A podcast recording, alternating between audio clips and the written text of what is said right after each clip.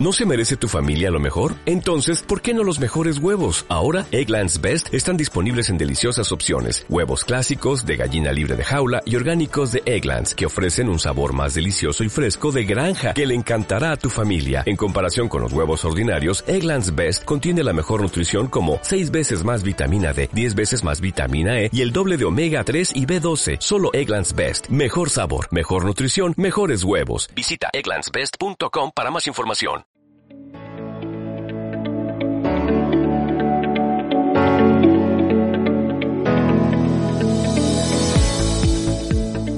Hecho preguntas del estilo ¿quién hace Wikipedia? ¿Qué importancia tiene el conocimiento libre? ¿Por qué es necesario el acceso a la información?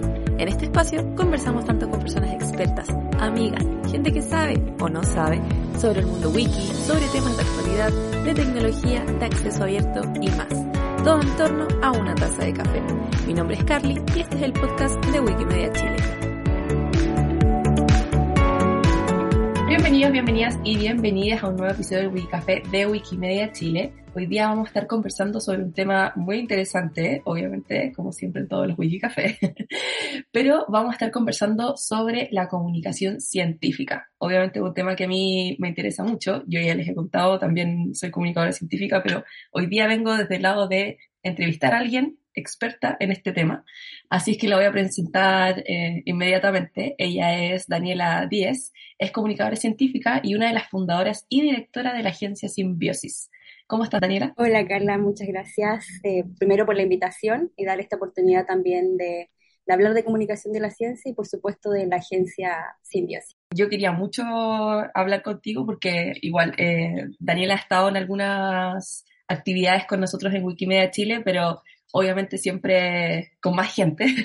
Entonces yo quería específicamente hablar contigo y quería partir para que comencemos este episodio del Wii Café, pero que nos deje un poco de contexto y que nos cuentes sobre la agencia Simbiosis, cómo nace y a qué se dedica. Mira, agencia Simbiosis nace el o se gesta en verdad el 2019 eh, en Barcelona, donde vine a hacer un máster de comunicación científica eh, bueno, y digo vine porque justamente ahora estoy en Barcelona, estoy referencia, pero claro, vine a hacer el máster de comunicación y conocí eh, evidentemente a todos los que fueron mis compañeros y a una persona que quien es mi socia ahora, también es fundadora y directora también de la, de la agencia, a Camila.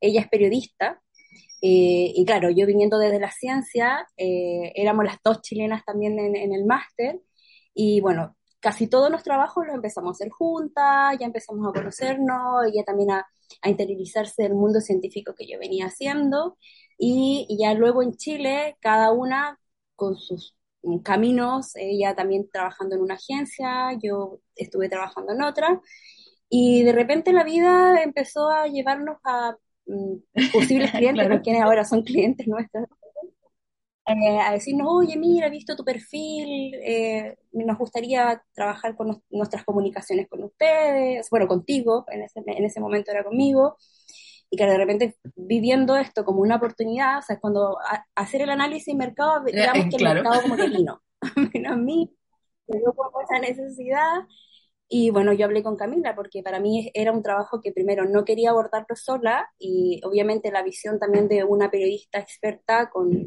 con también su trayectoria iba a ser un plus en esta fusión. digamos que esa fusión también es la que le da el nombre a simbiosis, porque claro, o sea, si ves el término, porque claro, una el periodismo, otra la ciencia, finalmente ambas nos unimos para, por algo más beneficioso, que claro, poder comunicar la ciencia desde estas dos aristas eh, y potenciándolas como tal.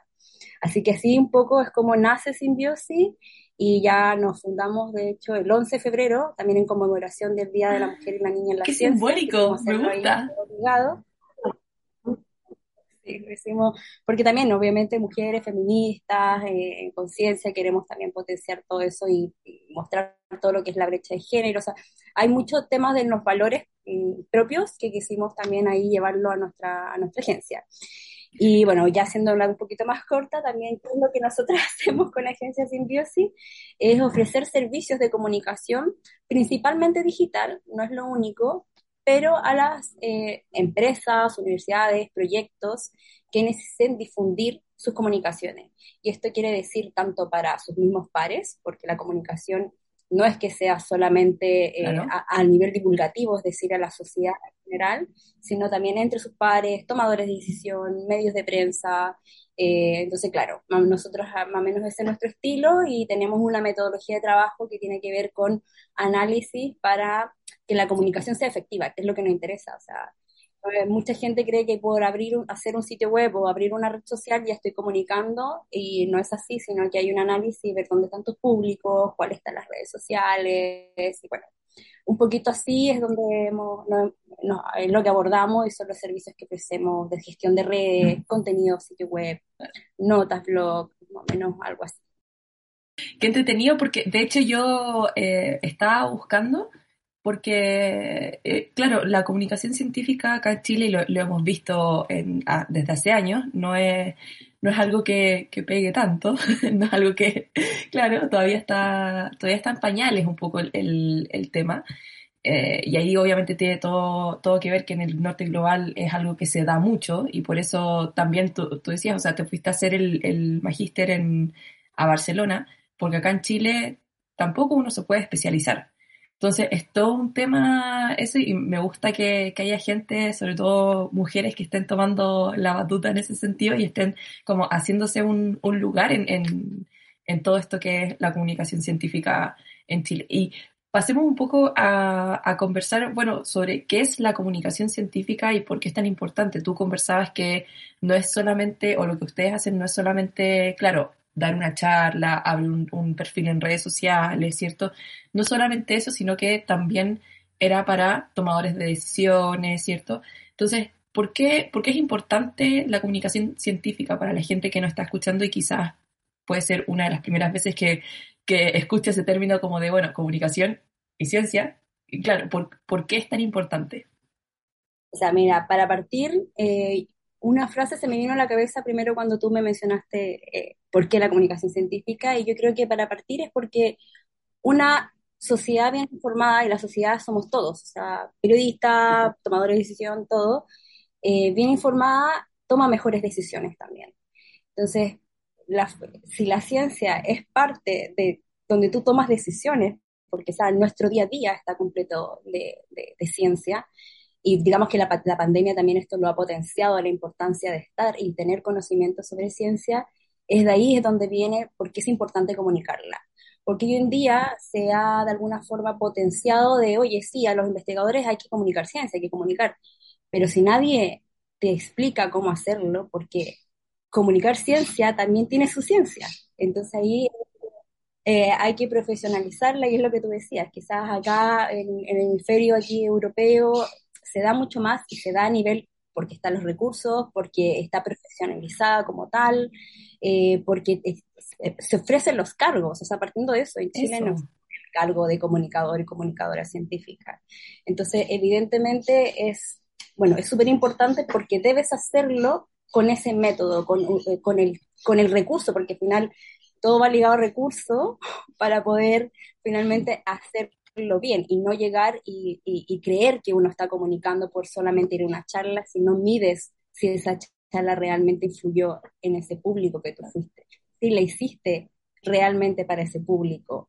Em, hay, hay, todo un tema ahí detrás y, bueno, importante, como te decía, para, de nuevo con la pregunta, es porque finalmente si tú informas a la sociedad, la sociedad también eh, eh, va a poder tomar mejores decisiones con esa información.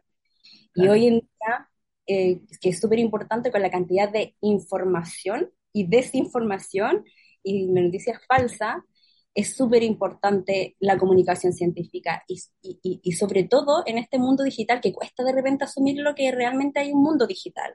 Y, o sea, nosotros y nosotras constantemente buscamos información, mira, si quiero ir a comprar al supermercado, busco si es que está, que saben tal cosa, me quiero comprar un par de zapatillas, busco eh, referencias, quiero arrendar en un sitio, o sea, todo lo buscamos en Internet.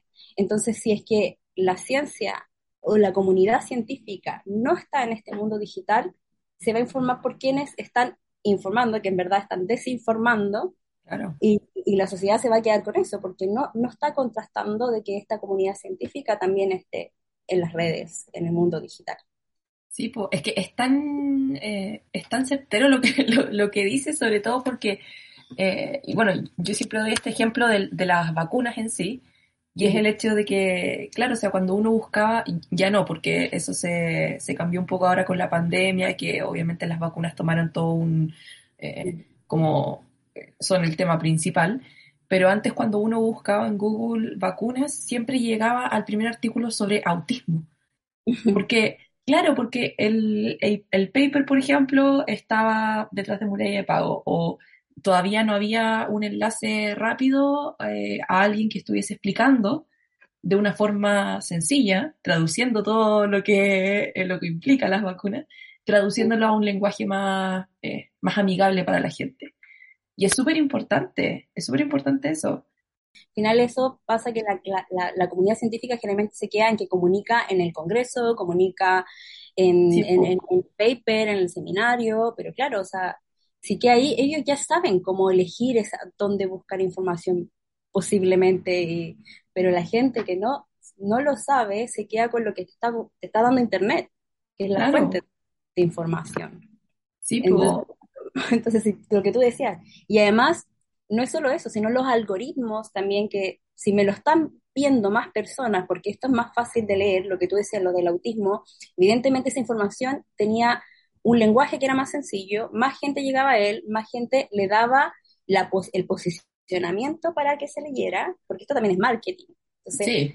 damos esto, posicionamiento, y toda esa información que quizás una persona que quizás hizo algún trabajo, escribió en un blog quizás sobre, em, hablando sobre que esto no era tan así, pero si no lo leyó, no fue tan explicativo, no estuvo bien hecho, no llega a tener esa posición para que la gente que ingresa a ver esa información llega a ese artículo real. Claro. No, sí, es todo un tema, es todo un tema. Y, y yo creo que tampoco es como, como pensar, porque claro, la comunicación científica quizás está pasado también a ti, el, el, que la gente lo mira como una forma de entretener, ¿cierto? O sea, como de divulgar la ciencia, te invitan a, a una exposición, a una feria científica, ya, y súper bonito, yo no me quejo, pero también está el tema de, bueno, hay que, hay que ver quiénes toman las decisiones en este caso, que también tienen que entender esto. Yo me acuerdo hace un tiempo, hace ya varios años, que creo que fue uno de los pics que tuve yo, que, que vi y dije, no, es que necesito eh, ayudar en este tema. Y era que un, eh, un congresista en Estados Unidos estaban hablando sobre el cambio climático y llegó con una bola de nieve diciendo el cambio climático no existe porque afuera está nevando. Entonces, claro, ahí es cuando uno dice, ya, pero eh, es que no es lo mismo. Exacto. Claro, entonces ahí es donde la comunicación científica también es importante. No sé qué opinas tú al respecto. Totalmente, o sea, es que es lo que yo te decía, o sea, cuando hablamos de la sociedad, la, sociedad somos todos y todas nosotras, donde están los científicos, los que no son científicos, los que son de, de ciencias sociales, tomador de decisión, el político, el ministro, el presidente, también tienen que informarse, no tienen por qué tener que saber todo. Y finalmente, si la comunidad científica no ha llegado a comunicar a esas personas y también, como te digo, la comunicación también hay una estrategia, pero eso digo, hay una ciencia. Entonces tengo que saber qué es lo que le interesa a ese tomado de decisión, cómo puedo llevarlo él, vale, ellos tienen que ver con el presupuesto, entonces eh, a nivel de las políticas públicas. Veamos, entremos por ahí para entregarte la, la comunicación. Y uno también tiene que entender que a no todos le puede interesar lo que yo también hago, como quizás mi proyecto, a veces pasa que sí, sí, mi proyecto debe comunicarlo, pero de repente no es solo tu proyecto, sino lo que hay detrás en tu proyecto, el impacto que hay en, tu investigación o lo que te llevó a ese trabajo. No solamente es como lo que yo hago porque no, no voy a llegar, o sea, no es, no, el público no le va a interesar así. hay que entenderlo también, o sea, como a veces hay temas de egos y cosas, pero uno lo adapta, es cosa de adaptar el mensaje y es distinto como el mismo mensaje yo lo puedo entregar a un niño, a personas mayores de edad, a nivel de internet, en redes sociales, con un video de TikTok, por ejemplo, o en un paper, y también quizá en una nota de prensa que va a llegar a, políticos políticas. Entonces, es entender finalmente cómo puedo hacerlo y, ir conociendo a esos públicos. Y ahí viene, como te decía, las estrategias de, de cómo llegar a hacerlo. Sí, no, sí, es todo, es todo un mundo este tema. Oye, y tú que, tienes una mirada, no quiero decir una mirada más europea, pero en el sentido de que estás en, en este momento en, en, Barcelona y hiciste tu magíster allá en, en, un lugar en donde esto se conoce, Entonces, tienes una mirada más, eh, yo diría como objetiva de qué es lo que falta en Chile en ese sentido. Entonces, quería preguntarte desde tu expertise y tu visión, ¿Cuáles son los desafíos que existe hoy en día en Chile sobre la comunicación científica? Yo creo que es algo que ya había mencionado, y quizás incluso lo mencionamos ambas, que tiene que ver sobre todo con el tema de presupuesto. Yo creo que partimos un poquito así, o sea, está asociado, obviamente, si hay un proyecto eh, donde le están diciendo tienes que comunicar, eh, porque ahora, claro, te adjudicas, hablemoslo desde ANID. ANID le está dando fondos para que ella tenga un proyecto, les exigen también el proyecto proyecto ya venir eh, en la postulación con una iniciativa de alguna actividad de public engagement, outreach. Claro. y me dice, y luego con los presupuestos y todo, porque obviamente el proyecto es de ciencia, entonces hay ciertas áreas de ciencia que me pasa que yo trabajaba en esa área y tengo también clientes de esa área que es con genómica, informática, todo eso es carísimo. Mm. El dinero se les va mucho en la investigación y le exigen que tienen que comunicar a no sé cuántas comunidades, a distintos públicos, y si me dice, mira, tenemos, no sé, dos millones de pesos para comunicar un proyecto en cuatro años. Y yo digo, bueno, un sitio web, ¿cuánto me sale solo el sitio web? Manejar las redes sociales, crear las gráficas de las redes sociales, generar, o sea, solo partiendo en eso, no estamos hablando ni siquiera de gestionar una actividad abierta, hacer, eh, claro. porque va a depender, como te digo, de los públicos donde queramos llegar. Entonces, claro, primero es partiendo, claro, tengo este fondo, y luego, eh, bueno, no puedo pagar a realmente experto, entonces le digo a la lab manager o a mi asistente de investigación, mi estudiante de doctorado, alguien que me ayude en esto con haciendo charla o haciendo em, gestión de redes. Pero si esa gente no lo sabe o no le gusta, no conoce la estrategia, realmente no lo va a estar haciendo bien. No necesariamente porque no quiera, quizás sí quieren, pero si no tienen el conocimiento, entonces ahí viene también lo de no existe el cargo, no existe el recurso y fondo, y eh, claro, no, no, no está el tiempo también. Ah, nos ha pasado mucho que, mira, sabemos con los clientes, sabemos que esto es súper importante, em, pero claro, no lo podemos hacer nosotros porque no tenemos tiempo. Partiendo en eso, ¿vale? Hay, detectamos esto que no tienen tiempo, que lo sé, o sea, tienen que hacer academia, postular, hacer Obvio. publicar. De todo. Todo, la sociedad científica, qué sé yo. Y eh, claro, ya. Pero luego tenemos presupuesto y nos dicen, vale, a nosotros nos pasa de repente, bueno, que con eso no alcanzamos a hacer mucho. Entonces, hemos, hemos ido aprendiendo también a adaptar qué podemos hacer lo mejor para cumplir su objetivo en base al presupuesto que tienen.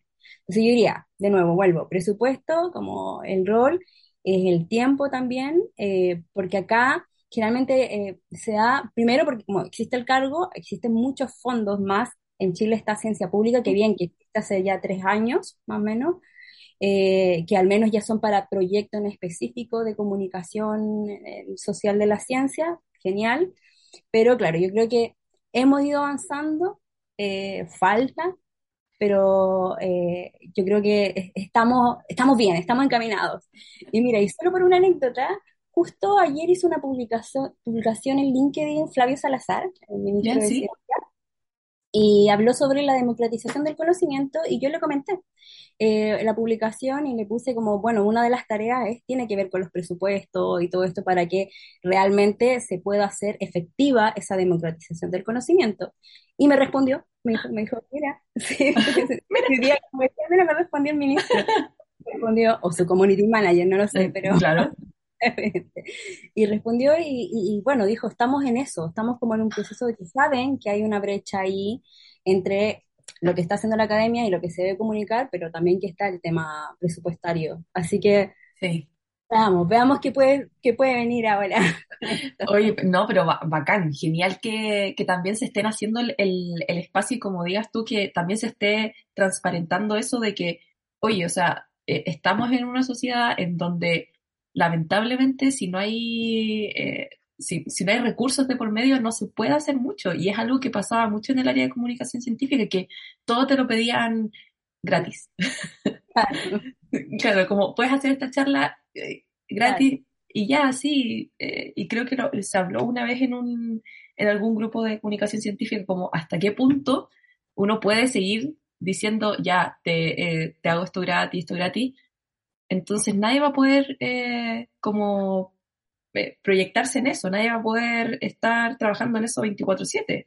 Exacto. Y que además, y mira, y esto va asociado también al tema de recursos, porque como yo en un momento también te lo mencioné, como una cosa sí es hacer la charla y todo, pero también hay un tiempo que es eh, trabajo finalmente, el tiempo de tú analizar también si lo que se está haciendo estuvo bien o no, realizar una encuesta, medir esa encuesta, analizarla, cómo mejoramos, porque si yo quiero que sea, insisto, que sea efectiva, yo también tengo que medirla, porque es distinto, de repente que lo que está funcionando hoy día puede dejar de funcionar mañana. Y la única forma de tú ir mejorando, y que esto nos pasa constantemente también a nosotras, yo, nosotros vamos utilizando también eh, a, través de redes, obviamente, viendo las métricas, publiquemos esta hora, veamos cómo anda. Yo quiero que llegue el mensaje, que, que haya un receptor, que haya una interacción, que, y esto en una charla, en una actividad, en una exposición, en las distintas vías que se pueda comunicar, tú tienes que ir viendo si eso está funcionando o no está funcionando. Pero eso es trabajo. Entonces, también, si te dicen, dame una charla, que pasa mucho, sorry con Explora, son con todo que tienen que ver súper bien, pero claro, es porque también Explora no tiene financiamiento también para evaluar si eso ha ido funcionando, tiene un impacto, que seguro que sí, seguro que hay un impacto, pero veamos cómo podemos ir mejorando con todo esto a lo largo y eso es con métricas, con análisis, y que eso también se debe pagar. todo, todo va entrelazado al final, como deme más recursos. que podemos hacerlo mejor. No es que no se quiera hacer millonarios, no es eso, es para hacerlo mejor. Es que es eso mismo que decís tú, o sea, no es que no es que uno quiera hacerse millonario con esto ni nada, pero es que es como cómo vas a pagar tus cuentas. Mira, no puedo ir a dar una charla no tengo dinero para pagarle la, la VIP o el traslado de la micro para llegar o el computador se me echó a perder, ya no puedo prepararla, necesito el dinero para mejorar mi computador. O sea, es la sumadilla, como cualquier persona necesita dinero. cualquier persona. Sí. Oye, y bueno, un poco pasando ya al, a la parte wiki, tú, tú estuviste en uno de los talleres que hicimos sobre comunicación científica junto a la Universidad Autónoma sobre junto específicamente al Centro de Comunicación Científica de la O Autónoma, que luego también para la gente que nos está escuchando vamos a sacar algunos resultados y de, todos los encuentros que, hicimos. Pero quería preguntarte desde el otro lado de la, de la vereda, porque obviamente yo estuve moderando y para mí todo es bonito y precioso. Pero desde, desde el lado que estuviste tú como, como asistente, ¿qué impresión te quedó sobre el uso de los proyectos wiki? En este caso puede ser Wikipedia, pero existen otros, pero para poder comunicar la ciencia. O sea, para mí yo viene eh, inmediatamente hice una respuesta muy personal y subjetiva, que mira, yo he usado Wikipedia, así que ahí después mm, te puedo ir contando también en base a la experiencia, pero para mí es una de las primeras fuentes de información en Internet. Y yo te hablaba de todo esto del mundo digital. O sea, el mundo digital nosotros buscamos en Internet. Y yo también soy usuaria de busco información en Wikipedia. Entonces, evidentemente, si la busco, no sé, por la localización de una institución, de una persona, pero también de la ciencia. Y sobre todo cuando uno también es estudiante, sobre todo, y bueno, hasta el día de hoy, en verdad, me pasa con un cliente que está trabajando en tal área, bueno, busco y Wikipedia es mi primera fuente que me lleva a otras fuentes. Mm. Y es porque también ya confío en ese Wikipedia. Yo me acuerdo años atrás que en Wikipedia era como muy mal visto, era como, ah, ya lo sacaste Wikipedia. Y, y claro, ya no lo veo porque he estado escribiendo en Wikipedia y he visto lo que implica y el trabajo que hay detrás y, y, y, de uno también que no hace, porque de repente, ¡pum!, te borran todo y entiendo por qué. he tenido esa, esa, frustración, pero también es porque sí, hay todo un trabajo de toda la gente que está trabajando eh, para em, crear este contenido donde tantos usuarios y usuarias llegan a, ese, a ese portal. Entonces, claro, la comunicación científica es súper importante que esté ahí para hacerlo de la forma que realmente se pueda entender el mensaje que está ahí, que es lo mismo que hablamos, o sea, comunicar cualquier cosa. O sea, primero, Wikipedia está hecho para un usuario tan amplio, tan amplio, que tienes que pensarlo y se tiene que crear ese contenido eh, pensando en eso, que tiene que ser de así abierto. Y bueno, y todo lo que hablabas en la charla finalmente iba ahí, como lo que ibas contando, las formas también de las referencias, como de aplicarla. Y, y vale, también me pasó que por eso yo veía muy asociado a mi experiencia que, que ganas de haber tenido esas charlas, ese taller antes de ya haber tenido esa labor y tener que ir haciéndolo y aprendiéndolo en la marcha que había sido justo como cuando estuve haciendo mi práctica, de hecho, del, del máster, una de mis prácticas, me tocó editar unos textos para una fundación donde estaba, bueno, fundación científica, donde tuve que editar unos textos. Así que vino, vino mi experiencia con el, con el taller. O sea, claro. previa al taller, previa al taller. Previamente al taller. Sí, sí, sí. Sí. No, sí, de, de hecho yo, y, y eh, muchas gracias por tu experiencia, pero, pero claro, sí, o sea, hay una, muchas cosas, por ejemplo, que, que tú decías, es el, el tema de que es la primera fuente al conocimiento, ¿cierto? La primera puerta al conocimiento en este sentido, y que es, la idea es que sea entendido por eh, cualquier persona. Yo siempre pienso como, imagínate a alguien que quiere aprender sobre alguna cosa, y yo lo veo con siempre digo, temas de biología yo no entiendo nada, entonces siempre en Wikipedia parto y digo, ya, empiezo a leer sobre eh, X tema de, de, biología. Pero también, yo, y yo por eso preguntaba un poco por, los proyectos wiki, porque si bien está Wikipedia y es escritura, también pueden, eh, puede ser de, uno puede aportar desde otra manera, o sea, en el sentido, por ejemplo, de estoy haciendo un experimento, ok, puedo grabarlo, ¿cierto?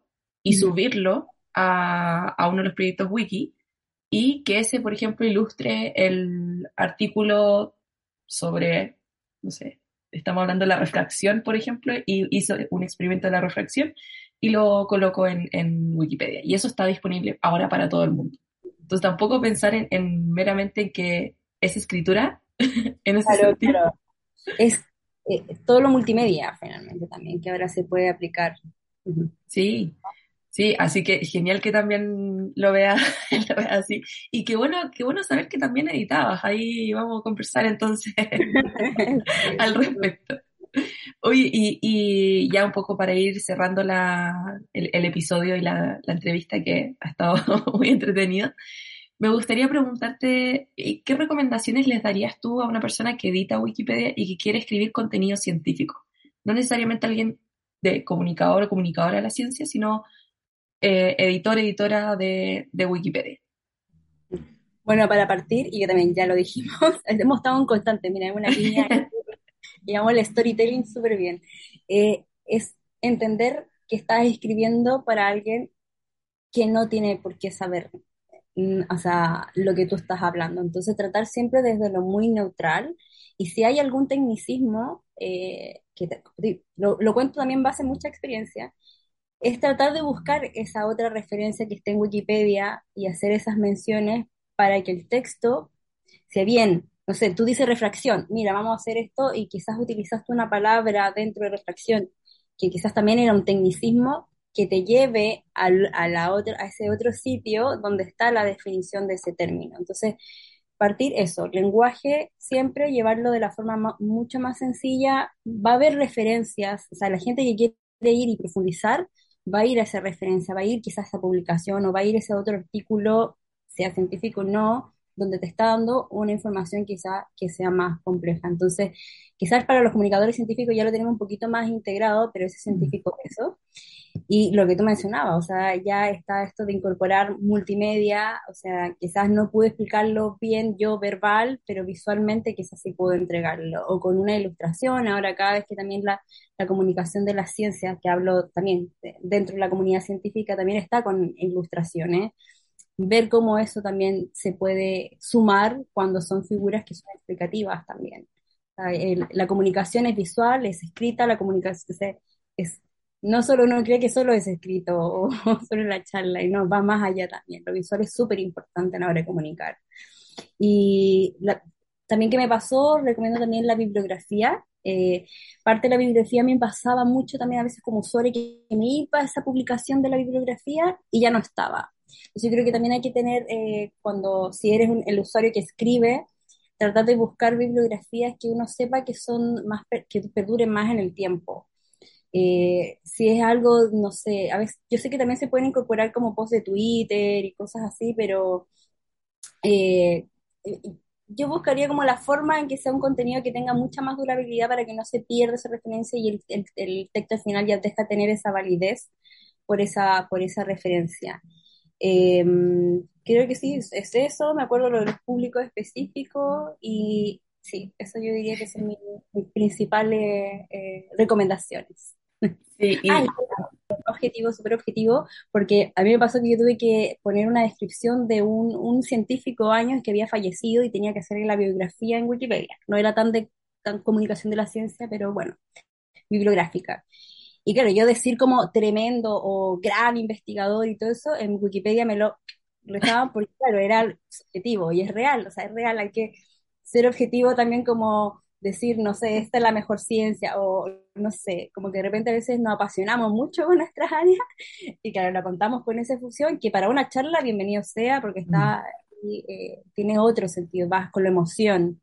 Wikipedia también tiene este objetivo de entregarte la información ahí. Entonces, eso también diría como dejemos las pasiones como y Wikipedia ser más objetiva. Totalmente, eh, totalmente. Y es increíble eso de que mucha gente dice, ya, cualquiera puede editar, pero yo creo que tú, también, tú lo has visto y a mí también me han borrado muchas cosas. Y eso que llevo años editando, de que no es tan fácil, o sea. No, no, no, no, no, no, para nada fácil. No, sí, también tiene su ciencia detrás de, y sus normas, y sus normas de cómo hacerlo. Sí.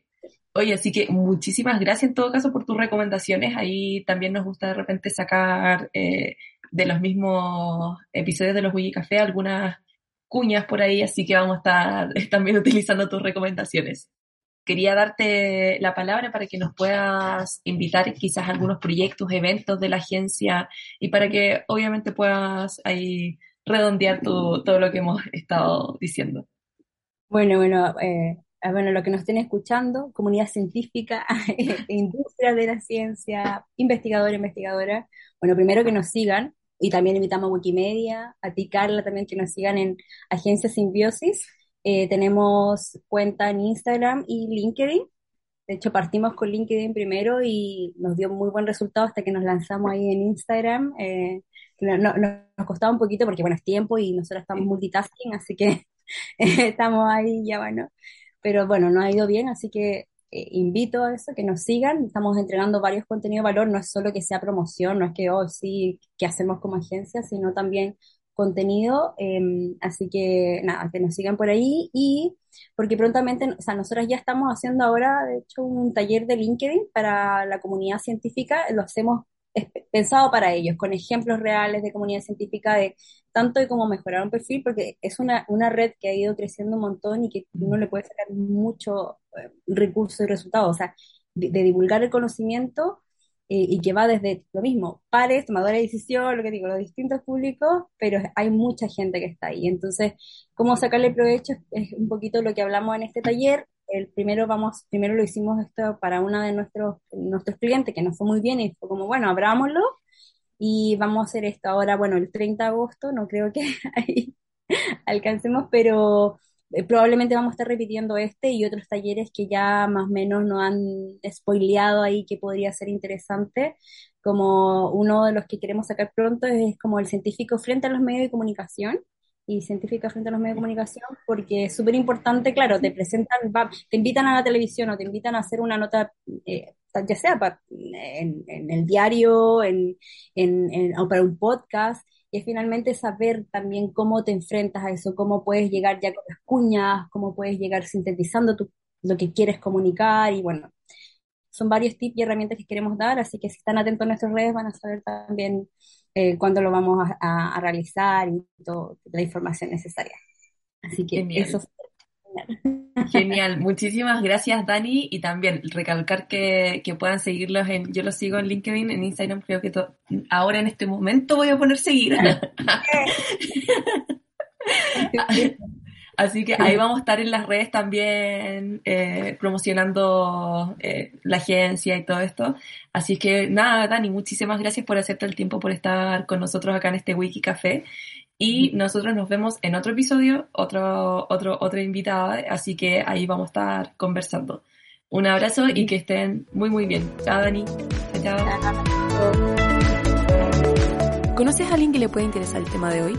Comparte el episodio. Además, si quieres comentarnos qué te pareció este capítulo, o incluso si quieres que hablemos de un tema en particular, recuerda que puedes escribirnos a cualquiera de nuestras redes sociales. Nos vemos en un próximo Wikicafé de Wikimedia Chile.